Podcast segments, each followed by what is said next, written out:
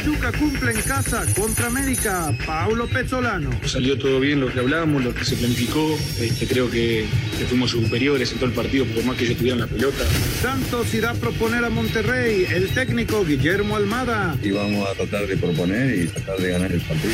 Rayados está con vida. Javier Aguirre. Dos equipos intensos, van bien fútbol. Que la primera parte tuvimos menos tiempo la pelota y aún así tiramos el marcador. Estamos vivos, estamos bien. Bucetich, el indicado para las Chivas, Ricardo Peláez. Básicamente porque estoy convencido que tenemos a uno de los mejores técnicos en la historia de México. Así de simple. Es un técnico ganador. Esa fue la principal razón. Pediste la alineación de hoy. Desde el Montículo, Toño de Valdés. En la novena entrada, ganan de todas las formas posibles. Es espectacular lo que están haciendo. De centro delantero, Anselmo Alonso. Eso me llena de ilusión. A mí me encanta mi fútbol, me encanta ver los partidos. En la línea defensiva, Raúl Sarmiento. Es nuestro fútbol y al menos yo sí le tengo un gran afecto y me gusta.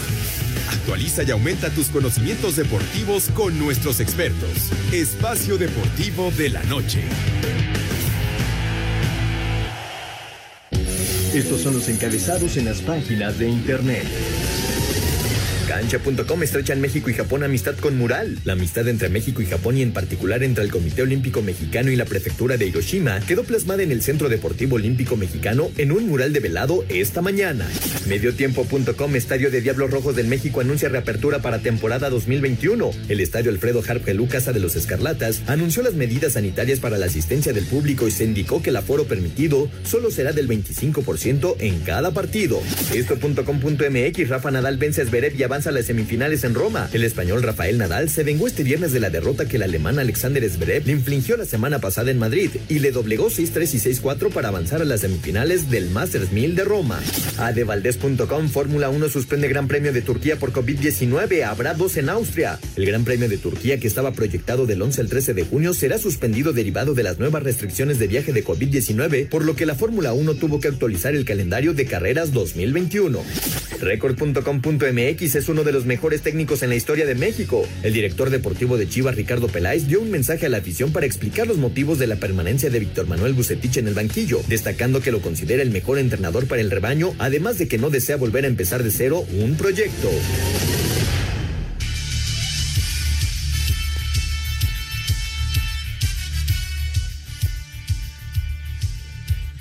Amigos, ¿cómo están? Bienvenidos. Espacio Deportivo de Grupo ASIR para toda la República Mexicana.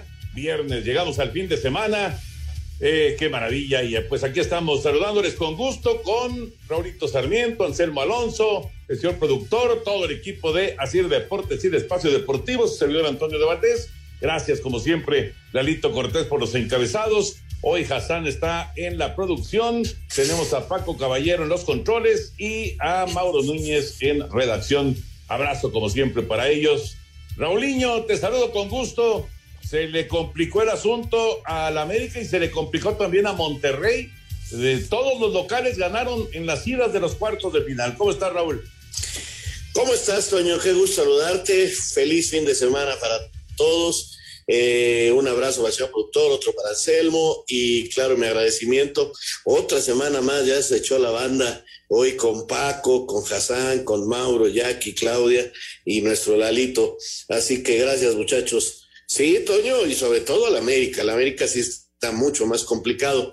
Fíjate que cuando se empezó a hacer esto de México ya hace muchos años, y en Europa muchísimos más y también en Sudamérica de los partidos de ida y vuelta. Bueno, pues este se elige jugar primero de visitante para después jugar de local porque se entendía, vamos, perdemos o empatamos por poquita diferencia para de local ahí hacernos fuertes.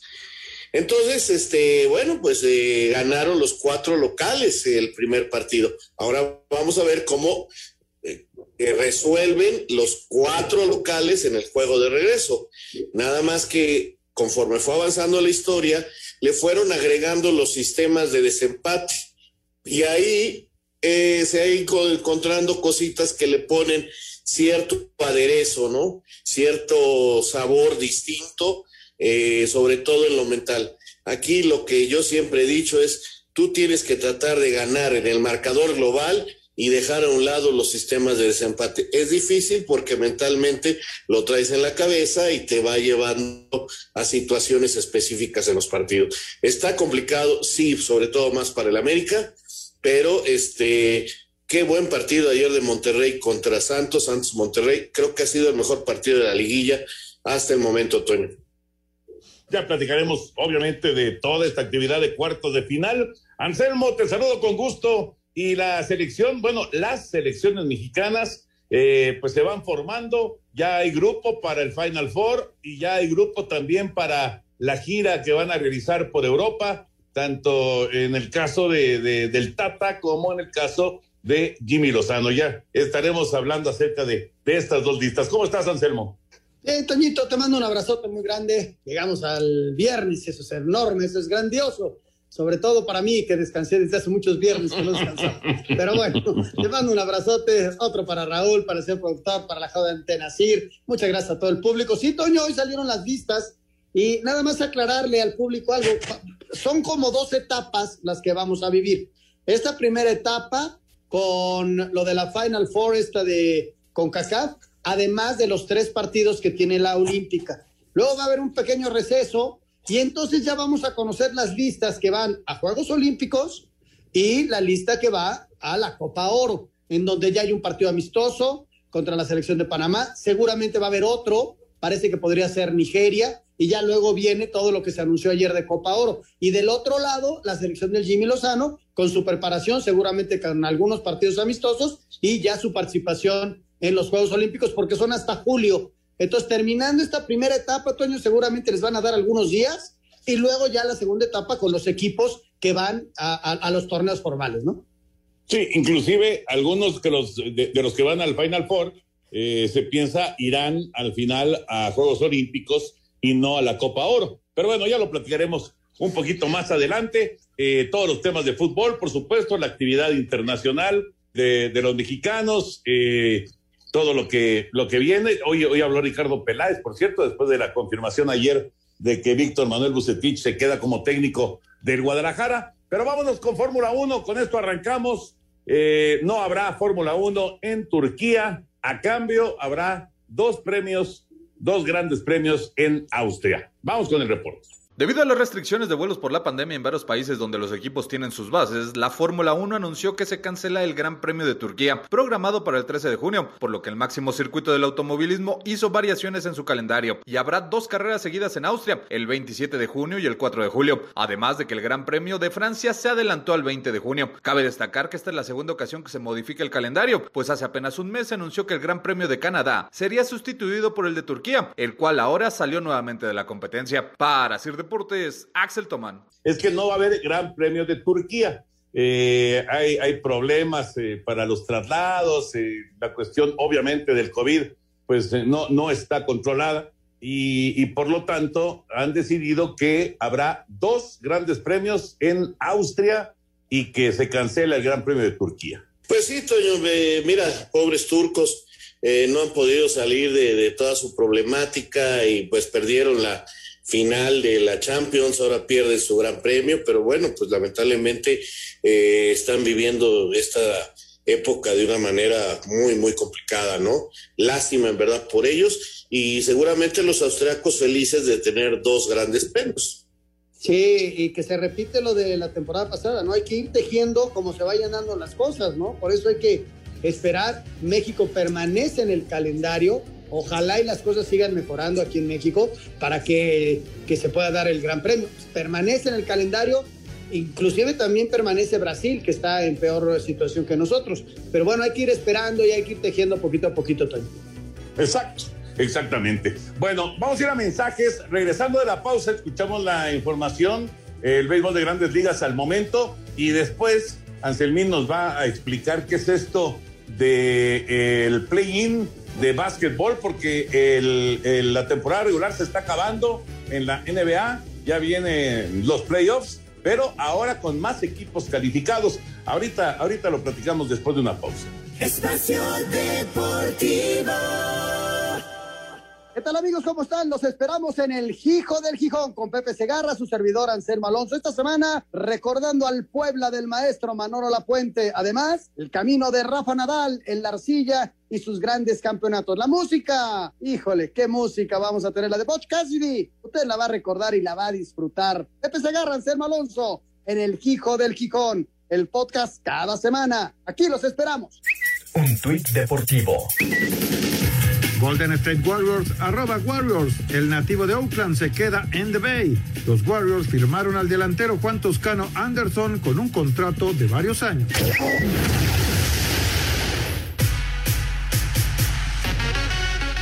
En el primer partido de una doble cartelera, Kansas City, de la mano de Salvador Pérez, que conectó su octavo cuadrangular de la temporada, vencieron 6-2 a los White Sox en un partido donde José Abreu de Chicago y Hunter Dozier de los Royals tuvieron que abandonar tras un fuerte choque que tuvieron en la segunda entrada. El segundo encuentro está por comenzar. En estos momentos, los gigantes visitan a los Piratas, Yankees a los Orioles, Angelinos a los Red Sox, Cachorros a los Tigres, Mets a Tampa Bay y Phillies a Toronto. Mientras que los juegos que están por comenzar son el de los cerveceros recibiendo a los Bravos, Mellizos a los Atléticos Astros a los Rangers, Colorado a los Rojos, Arizona a los Nacionales, Seattle a Cleveland, los Dodgers con Clayton Kershaw como abridor se medirán a los Marlines y los Cardenales enfrentarán a los Padres. Para Sir Deportes, Axel Tomás.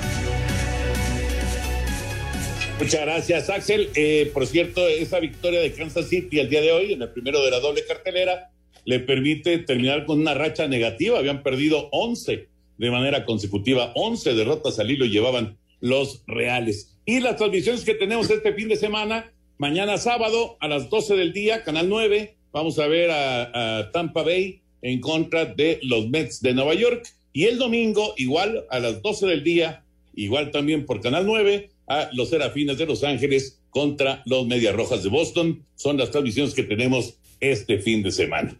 Bueno, está lanzando, por cierto, Roberto Zuna en pretemporada con los Diablos Rojos del México en este momento. Eh, importante para él, por supuesto, el mostrarse, el enseñarle a los equipos de grandes ligas que está bien, que está sano y que puede regresar al mejor béisbol del mundo. En este momento está lanzando Roberto Osuna. Y hablando acerca de eh, la Liga Mexicana también, lo de los Diablos Rojos del México, que han confirmado que habrá público desde el primer juego de temporada 25% del aforo, así que esa es una muy buena noticia. La afición escarlata podrá estar apoyando a sus diablos a partir del 21 de mayo, que inician temporada frente al Águila de Veracruz. Ahora sí, Anselmín, ¿qué onda con el play-in? Por favor, explícanos porque es eh, una situación nueva que se va a vivir en la NBA. Sí, Toñito, mira, es una especie de repechaje a final de cuentas, ¿no? Eh, son, hay dos conferencias, eh, califican seis equipos en forma directa en cada una de las conferencias. Y entonces van a calificar los equipos que están en el 7, 8, 9 y 10 de la tabla de las dos conferencias. Y entonces esto es simple, porque se van a enfrentar el equipo que quedó en el lugar número 7 contra el equipo que quedó en el lugar número 8, a un partido, a un solo partido. El que gane pasa ya a los playoffs, es decir, se convierte en el equipo 7. Y el que pierda va a esperar al ganador del 9 y el 10 y se va a enfrentar a ese ganador. Y el que gane de ese último partido se convierte en el equipo número 8, es decir, es un repechaje simplemente, son tres partidos más por conferencia y así se van a jugar. Así empieza el play-in, Que le hablen a la Liga Mexicana, los hacemos más sencillos. Y, aquí no hay penales directos. No. Pero sí, eh, mira, está interesante y, la gente eh, tendrá su opinión, por supuesto. Pero lo que es un hecho, digo, a, lo mejor sí hablar de 20 equipos que se mantienen con vida después de, de terminada la temporada regular, pues son demasiados. Pero vemos el otro lado o el vaso lleno, si quieren, o medio lleno, y en, eh, pues en, en, muchas plazas en donde ya no habría interés porque, porque sus equipos ya se quedaron en el camino, pues se abre la posibilidad de entrar al play-in y como quiera que sea, pues se mantiene la, la efervescencia de los playoffs de la NBA, ¿no? Entonces, eh, digo, hay gente que no le gusta y lo entiendo, pero de que le dan eh, un, toque especial, pues es, pues es eh, indiscutible, ¿no? Y, es un poco, como bien decía Anselmo, eh, lo que vivimos en, en la Liga MX, ¿no? Pues sí. Realmente sí, Toño. Pero son diferentes formas. Yo sigo pensando que nuestro sistema de la Liga MX este, es atractivo para la vista, es mediocre, eh, deportivamente hablando, eso no lo voy a dejar de, de señalar, no me gusta y vas en descenso, o sea, e, esas cosas no me gustan, pero son atractivas, sí. Y, y, como digo en la entrada, a mí el fútbol mexicano me gusta, o sea, desde niño lo veo y lo comparto y lo he vivido, así que sí, a mí sí me gusta nuestro fútbol. El sistema, repito, yo creo que ahora sí exageramos, pero pues así, así es esto. Hay, hay, que incrementar partidos, ¿no? Y derechos de televisión y entradas para los equipos. Este, vivimos un momento complicado. Lo que es una realidad, Toño, que ese partido del 7 contra el 8 o del ganador contra el ganador de la otra serie son muy emocionantes, porque es a un juego. Porque los playoffs en el básquet, la primera etapa es de ganar de 3 de 5. Y ya a partir de la, final de conferencia y eh, el, la gran final, es a ganar de 4 de 7. Entonces, a un juego se hace muy emocionante y pasa en el base y pasa también en la Liga MX, ¿no? Se hacen emocionantes los partidos, son muy apretados lo que vivimos con el León Toluca fue muy emocionante, que termine en penales. En fin, este, son muy atractivos los partidos, pero estoy de acuerdo con ustedes. Es eh, fomentar la mediocridad, ¿no? Emocionantes son. El problema es la cantidad de equipos que se mantienen con vida, ¿no? Y que pueden ser campeones en un momento dado. Es difícil, pero no es imposible que uno de esos que entra de rebote, que entra de repechaje, pues pueda convertirse en campeón. En fin, así será en la NBA. Esto ya arranca el fin de semana, ¿verdad? Sí, termina la temporada regular, termina el domingo y el martes arranca el play-in. Ok, entonces el domingo estará cerrando la temporada regular de la NBA. Vámonos con el fútbol, la liguilla del campeonato mexicano, eh, los cuartos de final, todos los locales ganaron. Pachuca vence 3 por 1 al América. Ahorita nos va a explicar Raulito Sarmiento qué le pasó al América. Pero. Ojalá supiera. pero vámonos, vámonos primero con las reacciones y platicamos de este duelo en el Estadio Hidalgo. El Pachuca sigue enrachado y con goles de Eric Aguirre, Felipe Pardo y Luis Chávez vencieron 3 por 1 al América en la de los cuartos de final. El técnico Pablo Pesolano destacó la actuación de sus jugadores, pero pide calma, pues todavía falta finiquitar el pase a semifinales este domingo en el Azteca. Salió todo bien lo que hablábamos, lo que se planificó. Este, creo que, que fuimos superiores en todo el partido, por más que ellos tuvieran la pelota, no tenían grandes chances de gol. No se vio esa superioridad en punto que tuvo la tabla, pero sabemos que estos son partidos diferentes, ¿no? que falta, digamos, un tiempo más. Sabemos que también pesa el gol de visita que hicieron ellos, hay que ser muy consciente del partido que vamos a hacer, muy inteligente, porque la América se va a venir con todo, como equipo grande, de local, del minuto cero va a venir a buscar el resultado. La nota al término del partido fue que Santiago Solari, al no tener luz en la sala de prensa, decidió no esperar a que se restaurara y se fue sin dar declaraciones. Para Sir Deportes, Axel Tomán. Bueno, pues ahí está la reacción. Efectivamente, no hubo conferencia eh, de, Solari, que aparentemente hubo broncas ahí con, con la electricidad en el vestuario de la América. En fin, eh, 3 a 1, Raúl Anselmo. ¿Qué le pasó al América? Y bueno, hay que, hay que aceptar que Pachuca da una buena exhibición, ¿no? Viene de meter cuatro goles a Chivas y ahora le mete tres al América. O sea, siete goles en dos partidos de estos que son definitivos. La verdad es una muy buena cuota ofensiva para, para el equipo Tuzo que precisamente Toño había adolecido del gol. Ese es el gran descubrimiento de este momento del equipo Tuzo al encontrar una manera de jugar donde le saca ventaja a la velocidad por los costados. Eso lo hace muy bien. Totalmente el mérito, lo dices muy bien, es de Pachuca, superando al América, lo supera bien, no hay que buscarle pretextos. Creo que América eh, no puede hacer su mejor fútbol, aunque llevaba el partido de alguna manera controlado hasta el uno por uno, eh, iban ahí bien. En el segundo tiempo eh, se da cuenta Pesolano de que América tenía más tiempo el balón en su poder y todo esto, hace un ajuste con el burrito Sánchez para buscar más contraataques, tratar de quitarle la pelota a la América en esa zona y lo logra y encuentra velocidad con los costados, con Renato Ibarra y, y, con Pardo y encuentran el segundo gol. Luego viene la expulsión, que para mí ahí se desorienta totalmente el equipo América. El ajuste, hay quien piensa que tenía que ser un defensa central para cerrar el partido. Yo creo que hizo bien el ajuste el técnico porque lo que faltaba era un contención fijo y Naveda es ese contención fijo, no Richard Sánchez, que eh, es un jugador que es mixto. Eh, entonces ajusta ahí, sin embargo encuentra el equipo de Pachuca ese desorden americanista y, lo lleva muy bien. Creo que América tiene errores individuales muy graves. Ayer tiraron más de 20 centros y ni uno bueno, Toño. Este, realmente es de llamar la atención la manera en que América terminó mal sus jugadas ofensivamente y, creo que eso lo termina pagando con errores puntuales en defensa. Y cuando tú te equivocas en defensa y en ataque y el rival está tan acertado, pues simple y sencillamente el triunfo es del rival por méritos totalmente, repito, del Pachuca.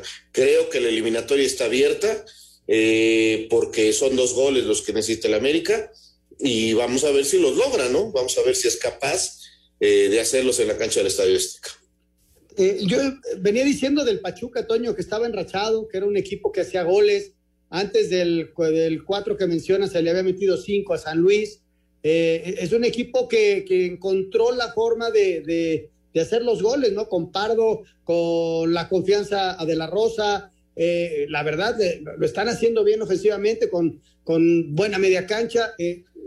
Lo, lo, que dice Raúl, perfecto, ¿no? Lo de cuando arranca el segundo tiempo, América empieza a tener el control del juego, viene el cambio y, les quitan la pelota. Parecía que América iba 15 minutos muy buenos de América en el arranque del segundo tiempo, pero no les cae el gol y luego Pachuca reacciona y empieza a ser muy rápido y, y, hace muy buenos goles. La verdad hay que reconocer que hace muy buenos goles y le gana con justicia al América, ¿no? Lástima que no van a tener aquí, ¿no?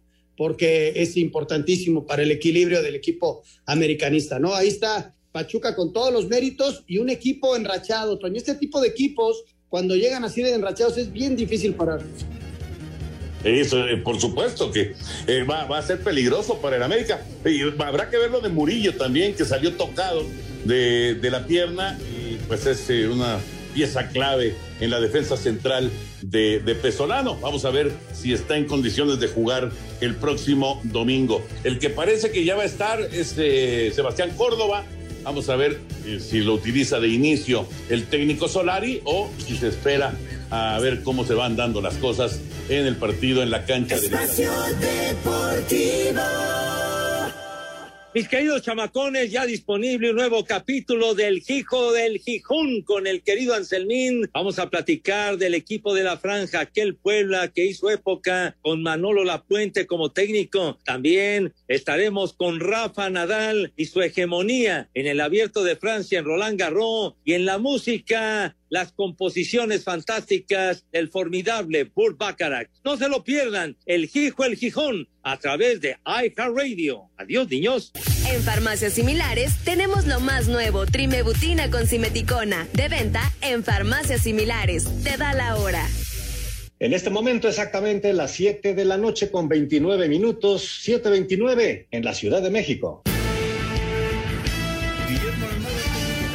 Toma con serenidad la victoria por 2 a 1 que lograron con los goles de Eduardo Aguirre y Ayrton Preciado. Comprende que Rayados no será fácil en el Coloso del Cerro de la Silla, donde el domingo será definitivo por el pase a la semifinal del Guardianes 2021. Bueno, creo que hicimos un gran partido. No es fácil ganar de un Monterrey con tantas figuras que tiene. Fuimos inmerecidamente en el primer tiempo en desventaja. Lo dimos, lo revertimos, ganamos el partido. Pero se nos lesionaron algunos compañeros. En definitiva, creo que ganamos un partido muy importante. Quedan 90 minutos más. Intentaremos ir a buscar ya intentar cerrar la clasificación, sabiendo que va a ser muy duro por la calidad de jugadores que tiene Monterrey. Nosotros indudablemente creemos muchísimo en el trabajo que estamos haciendo y en. Rayados ganaba de visita 1-0 con gol de Vincent Janssen, pero el Santos en su casa lo derrotó 2-1 por conducto de Eduardo Aguirre y Ayrton Preciado para tomar ligera ventaja en el inicio de los cuartos de final del Guardianes 2021. El técnico Javier Aguirre afirma que el Monterrey está vivo, con la confianza de que el domingo en su estadio van por el pase a la semifinal. Fue un partido como lo esperábamos, disputado, dos equipos intensos que juegan bien al fútbol y que la primera parte tuvimos menos tiempo la pelota y aún así vamos ganando el marcador. Y la segunda, creo que mejores, pero tuvimos dos distracciones defensivas y esto está abierto, evidentemente. Nadie de por sentado que estamos fuera. Estamos vivos, estamos bien, en dos ocasiones o tres muy claras, pero es el fútbol, es parte del juego, así son, así es la liguilla, no podemos perdonar. Desde Monterrey informó para CIR Deportes Felipe Guerra García. Ya, ya platicaremos, gracias Felipe, ya platicaremos con eh, Lalo Bricio de esa, esa jugada del principio del partido, no, bueno, no jugada, el cabezazo, pues, que daba la impresión iba a ser una tarjeta roja que iba a dejar a Santos en, en inferioridad numérica eh, y que quedó en, tarjeta amarilla y además eh, una de cada lado, ni siquiera fue solamente al jugador de Santos, pero bueno, eh, eso lo platicaremos un poco más adelante con, con Lalito Bricio, pero ¿qué les pareció la, la reacción de Santos? Después de verse abajo en el marcador, después del error de, del arquero Acevedo, que ha tenido un buen torneo y que te falla en una jugada en un momento clave, y sin embargo, pues tiene la capacidad el equipo de Almada para regresar, reaccionar y darle la vuelta y, ganar 2 a 1. La verdad, Toño, eh, me pareció a mí el mejor partido de los cuatro, de los cuartos de final. Me gustó mucho, me gustó mucho, muy parejo, con dominio de los dos equipos en diferentes eh, partes del encuentro, este, con buenas acciones en las áreas, pelotas en los postes, una actividad física muy importante, se metió la pierna bonito. Eh, sí creo que tenía que haber sido expulsión lo de Gorrearán, pero pues este, yo ya dije que del arbitraje ya mejor no voy a opinar y voy a mantenerme en eso porque ya, yo ya no lo entiendo. Pero bueno, este, te digo, me gustó mucho el juego.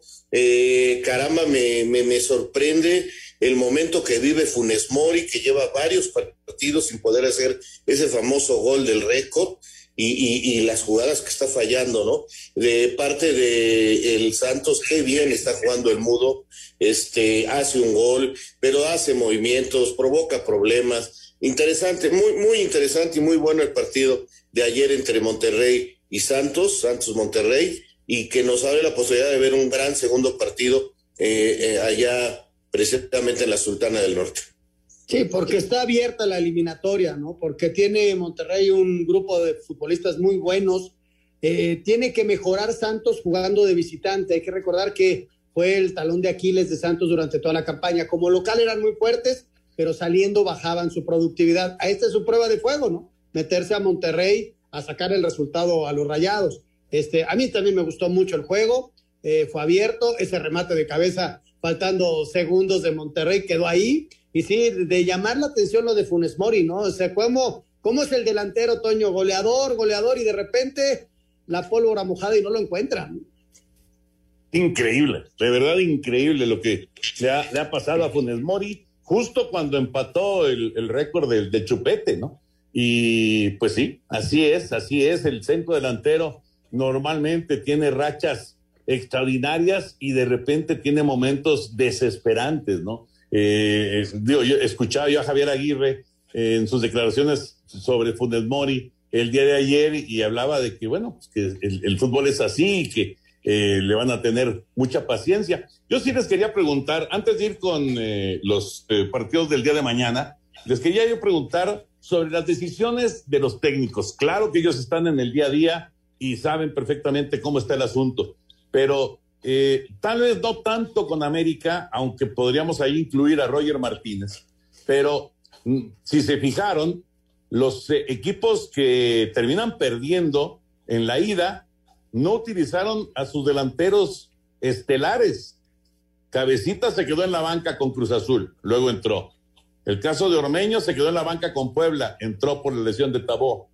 El caso de, Monterrey, Funes Mori se quedó en la banca, entró hasta el segundo tiempo. Y, lo de América, bueno, ahí sí es más discutible si eso no el titular Roger, pero bueno, eh, inició Henry Martín y ya después entró Roger y entró también eh, Viñas, pero es, es, curioso, ¿no? Es curioso y, e insisto, no, no es eh, hablar acerca de que, de que los técnicos lo estén haciendo mal. Simplemente llama la atención que los hombres que normalmente hacen los goles de estos cuatro equipos que terminaron perdiendo, no iniciaron el, partido de ida de los cuartos de final. Sí, sí, sí, llama la atención, definitivamente. Lo del América creo que es diferente porque el que más goles hace es Henry, ¿no? Es el que tiene, sí, sí, sí. es el goleador del equipo. Entonces, inclusive respaldaría tu, tu comentario, ¿no? Pongo al que más goles mete. Eh, y más o menos por ahí lo intentó, aunque terminaron jugando los tres, como bien señala. Sí me llama la atención lo de Funes Mori. Toda la semana se habló de que se andaba bien, de que si la lesión, yo creo que está distraído, que está desconcentrado y que Javier Aguirre se da cuenta en el día a día y el paso del partido le termina dando la razón, ¿no? Este, ¿cuánto tiempo nos queda para porque Ah, hoy ya- todavía, todavía tenemos, Ah, tenemos. Y, y creo que en el caso de Ormeño algo pasó ahí adentro, eh, me, me llama muchísimo la atención. Y en lo del cabecita, pues también parece ser que algo ahí adentro del vestidor, un mal momento físico, no sé, algo tuvo que haber ocurrido. A mí lo de en la que más me llama la atención es la del cabecita. Repito, no, no, no sé qué haya pasado, porque desconozco el día a día, pero sí, sí, sí, sí me llama la atención esto, esto que ocurrió. Por supuesto, tienes razón, Toño. Y fíjate, Toño, habría que agregarle dos casos que son completamente opuestos y, y se entienden por qué no están jugando. ¿no? En el caso de Pachuca, Roberto de la Rosa le ganó a, a Quiroga, pero en el principio de la temporada tú pensabas en Quiroga como el gran goleador y también estaba en la banca. Y en el caso de Julio Furch, que lo contrata el Atlas para ser el gran goleador, se lastimó, pero también estaba en la banca. O sea, a lo que tú mencionas, yo te agrego estos dos que sí, que no tenía por qué estar dentro del terreno de juego, pero que también son grandes goleadores. Sí, qué curioso, qué curioso. Bueno, vamos con los partidos de mañana. Cruz Azul y Toluca con ventaja para los Diablos Rojos. Se juega en la cancha del Estadio Azteca mañana por la noche. La obligación que dejó las 19 victorias al hilo y el regreso de su afición al Azteca serán los ingredientes principales con los que Cruz Azul tendrá que hacer frente este sábado para remontar el global 2-1 ante Toluca. Jaime Ordiales, director deportivo de la máquina, confía en ver al equipo en la antesala por el título. Nosotros creo que fuimos el mejor equipo, hicimos un gran torneo en la fase regular, hoy tenemos que demostrarlo en las fases finales, ¿no? Este fue una situación que fue un descalabro, un primer descalabro, pero le faltan más de 90 minutos a, a la fase de cuarto de final y pues trataremos de, redoblar eh, esfuerzos, de hacer el mejor, el mejor de los partidos. Creemos que tenemos un gran plantel en jugadores y cuerpo técnico, entonces tenemos plena confianza en, revertir esto, porque, sí, como tú dices, nosotros ya lo otro ya fue pasado, la fase regular. Hoy vivimos del presente y el presente es la fase final, ¿no? Celestes y Escarlatas se medirán a partir de las 8 de la noche con 5 minutos. Asir Deportes, Edgar Flores. El Toluca decidió no ingresar una protesta para pedir la inhabilitación de Luis Romo por el codazo que le dio a Diego Rionato, lo que provocó una fractura en el tabique nasal del jugador, quien se perderá el resto de la liguilla. Por otra parte, el técnico Hernán Cristante aseguró que la clave para estar donde están ha sido la mentalidad de sus jugadores. Pero el equipo se ha vuelto a establecer como un equipo ganador, un equipo que busca, un equipo grande. Nos faltan un montón de cosas. Sí, sí, nos faltan. Pero hoy que le competimos a, a cualquiera de los grandes, porque en, en la cabeza del jugador se volvió a establecer que este es un equipo grande. No se dice, se hace. Los Diablos buscan volver a una semifinal por primera vez desde el clausura 2018. Para Sir Deportes, Axel Tomán. Gracias a nuestros compañeros, así que mañana se juega el Cruz Azul contra Toluca y pues a, a desaparecer este fantasmas, los cementeros, ¿no? El día de mañana. Exactamente, Toño. Creo que, que esa situación mental inclusive puede ser más complicada que el partido. Yo dudo mucho que, y mira que han mejorado y que están motivados y lo están haciendo bien los, los de Cristante, no, no les quito ningún mérito, pero sí veo mucho mejor equipo a Cruz Azul y va por un gol en la cancha del Estadio Azteca. Eh, no sé, se me hace muy difícil que ya por tercer partido consecutivo el Toluca logre salir adelante en base a su extraordinaria defensa que están logrando. Eh, la verdad creo que eso les puede terminar pesando tarde o temprano. No creo que resistan eh, eh, el trabajo ofensivo de Cruz Azul. Yo lo veo al celeste adentro. Yo también, yo también veo a Cruz Azul adentro, Toño. Este, está muy cerrada la, la, la serie, sí, perdió Cruz Azul. Y, y, vamos a ver este, que, que regrese la gente que, que, tiene que estar dentro del terreno de juego, como Orbelín, como Jonathan, y, y yo veo a Cruz Azul fuerte y, con posibilidades de regresar, Toño. El, el, mal partido ya lo hicieron, ¿no? Y ahora es simplemente recuperarse. Y vamos con eh, el otro juego, con eh, el de Puebla en contra de Atlas, porque ahí también el eh, equipo poblano pues está un gol abajo. Vamos con el reporte. Puebla cerró su preparación para recibir este sábado al Atlas a las 18 horas en el Cuauhtémoc en el juego de vuelta de los cuartos de final del Guardianes 2021 de la Liga MX con el marcador global en contra de 0-1. El técnico de la franja, Nicolás Larcamón, confía en que su equipo revertirá este marcador y avanzará a las semifinales. Estamos confiados de que mañana va a ser una gran noche para nosotros, para toda la hinchada, así que confiados en, hacer una, una gran presentación y sobre todas las cosas en alcanzar el resultado que nos permita clasificar a la siguiente instancia. Puebla tiene que ser el Puebla que tradicionalmente siempre fue uno de los equipos grandes de, de esta liga y, y, es una gran noche para, para, demostrar que queremos volver a esos, a esos lugares, esos sitios de, de privilegio de, que siempre tuvo la historia del club. Así, Deportes Gabriel Ayala. Bueno, ya quedaron unos segunditos. Raúl Anselmo, ¿quién avanza? ¿Puebla o Atlas? Voy con Puebla. Puebla. Este, yo creo que voy con Atlas, Toño. Voy con ¿Tú Atlas. crees que el Atlas? Sí. Bueno. Voy con Atlas, está enrachado. Bueno, yo voy con Puebla, igual que Raúl. Exacto.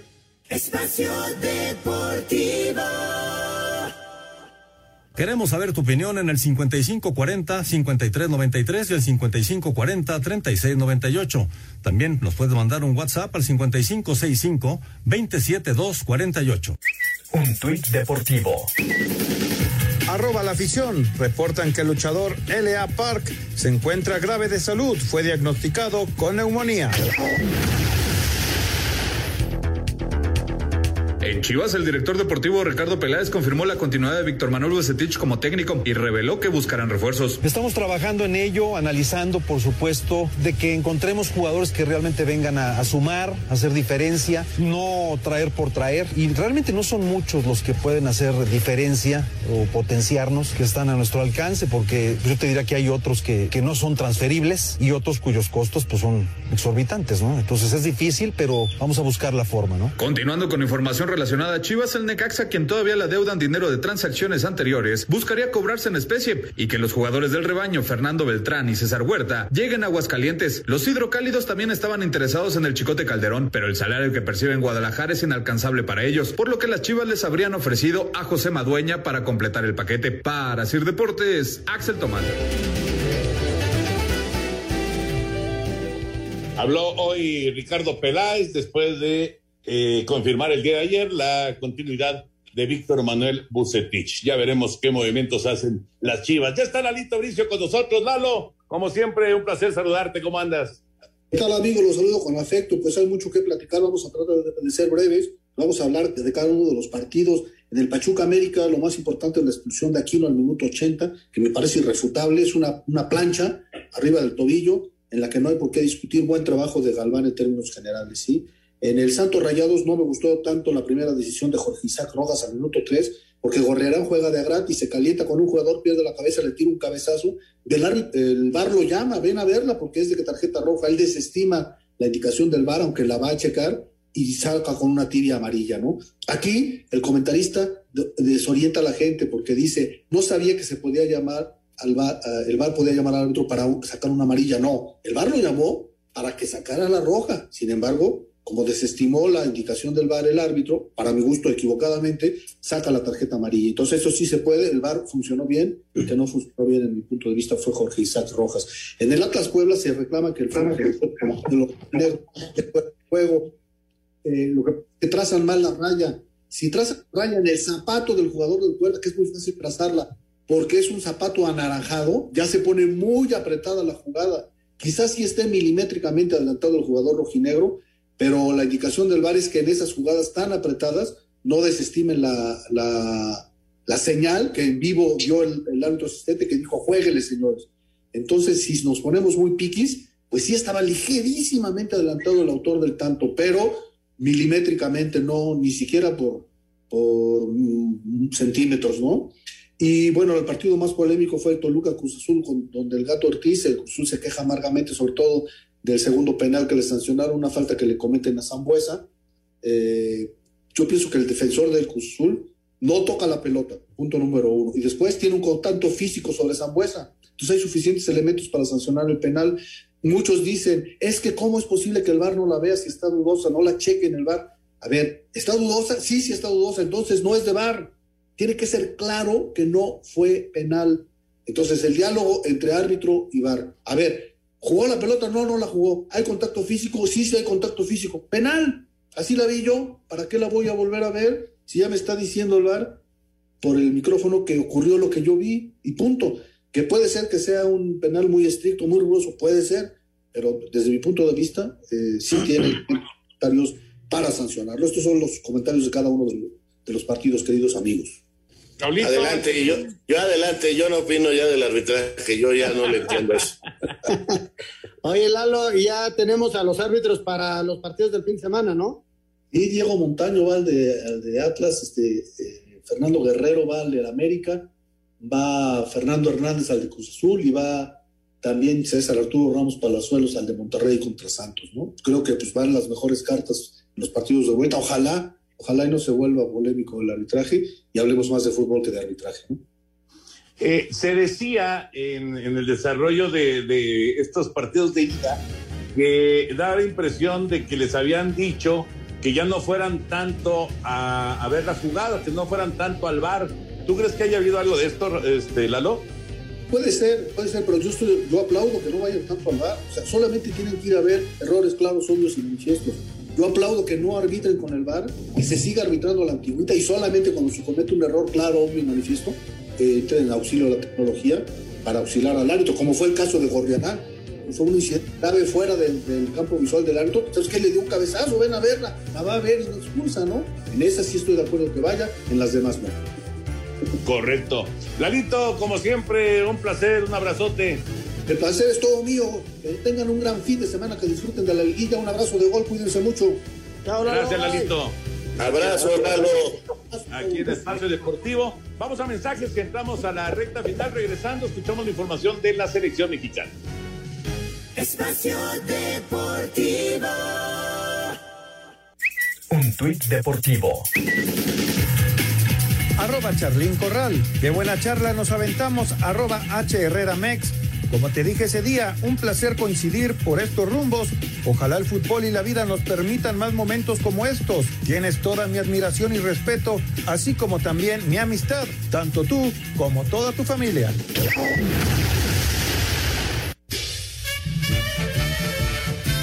La Dirección General Deportiva dio a conocer la lista de 31 jugadores convocados por el técnico de la selección mexicana de fútbol, Gerardo Martino, para los partidos amistosos ante Islandia del 29 de mayo en el ATT Stadium de Arlington, Texas, y ante Honduras el 12 de junio en el Mercedes-Benz Stadium de Atlanta, Georgia, así como el Final Four de la Liga de Naciones de la CONCACAF, como porteros Rodolfo Cota, Guillermo Ochoa, Jonathan Orozco y Alfredo Talavera, como defensas Edson Álvarez, Néstor Araujo, Gerardo Arteaga, Jesús Gallardo, César Montes, Héctor Moreno, Luis Rodríguez, Osvaldo Rodríguez, Luis Romo, Carlos Salcedo y Jorge Sánchez. Como mediocampistas, Roberto Alvarado, Uriel Antuna, Sebastián Córdoba, Jonathan Dos Santos, Andrés Guardado, Eric Gutiérrez, Héctor Herrera, Diego Lainez, Orbelín Pineda, Rodolfo Pizarro y Carlos Rodríguez. Y como delanteros Jesús Tecatito Corona, Raúl Jiménez, Irvin Lozano, Henry Martín y Alan Pulido, Asir Deportes Gabriel Ayala.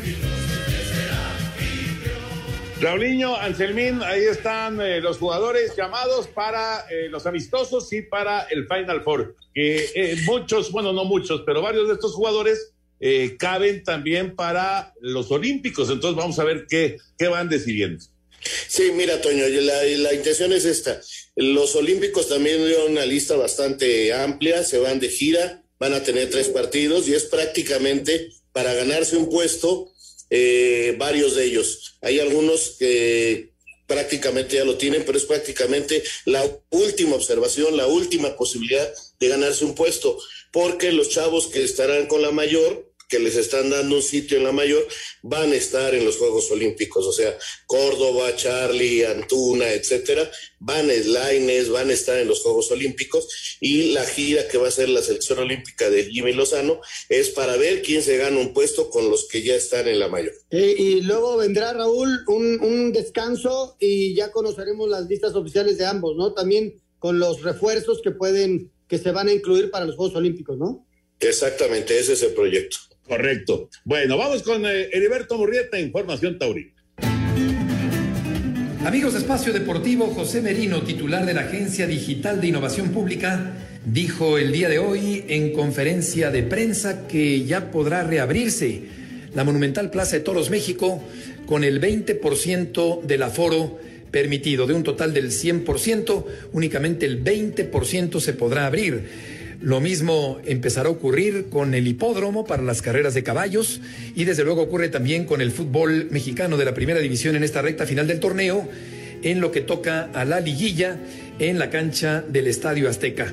Por lo pronto es una buena noticia para la afición taurina y todo parece indicar que sería con novilladas a reserva de esperar la empresa de la Plaza México que diga con respecto a la próxima temporada grande invernal, pero por lo pronto hoy se anuncia que ya podrá abrir la Plaza de Toros México después de los tiempos más intensos y más complicados de la pandemia, con el 20% del aforo en la Plaza de Toros más grande del mundo, a la que le caben, si se llenara, 40 mil personas. Muchas gracias, buenas noches y hasta el próximo lunes en Espacio Deportivo. Perfecto. Vámonos entonces rápidamente con las llamadas y mensajes, porque si no se nos acaba el tiempo. Laurita desde Querétaro manda saludos para todos. Les deseo un excelente fin de semana y está escuchando el programa como todos los días. Muchas gracias, Laurita. Gracias, Laurita. Humberto Pérez de Culiacán, Sinaloa, le gustaría que hablaran más de béisbol, en especial sobre los mexicanos. Sí, bueno, cuando tenemos eh, noticias eh, importantes, pues lo platicamos, ¿no? Hoy Roberto Zuna ya les decía, lanzó, abrió por los Diablos Rojos en eh, pretemporada, solamente tiró una entrada, colgó el cero, eh, pero sí, por supuesto, cuando hay cosas importantes lo platicamos. Nos dice aquí José Tejeda que le pregunten al Frustrazul cuántos goles había de diferencia en 2013. El Pachuca y los antiamericanistas van a vivir una cruz azuleada. Bueno, vamos a ver qué pasa el domingo. No está fácil el juego, ¿eh? No está fácil por el América. Eh, Alejandro Bir de Gatepec, muy buenas noches, un gusto de saludarlos. Mañana es Día del Maestro, así que muchas felicidades a ustedes porque para mí son maestros de los deportes y la difusión. Excelente fin de semana. Ah, muchas gracias, gracias Alejandro. Abrazo. Un abrazo también para todos los maestros el día de mañana. Muy buenas tardes. ¿Me pueden explicar, eh, por, por, favor, qué es esto de la Final Four? Nos dice Jesús Solís. Es lo que platicó Anselmo, ¿no? De la NBA. No, no, no. Final Four es, la, es el torneo de CONCACAF. Eh, y son, son las finales porque eh, se jugó el torneo, pero no, no hubo finales por el asunto del COVID. Bueno, pues hay muchas más llamadas, todas relacionadas con la liguilla. Vamos a ver qué tal nos va esta fin, este fin de semana. El domingo a las 7, Espacio Deportivo Nueva Generación, pero por lo pronto, buenas noches, señor Anselmo Alonso. Hasta el lunes, gracias, buenas noches. Buenas noches, señor Raúl Sarmiento. Buenas noches, buen fin de semana. Buenas noches y gracias. Pues. Estación Deportiva.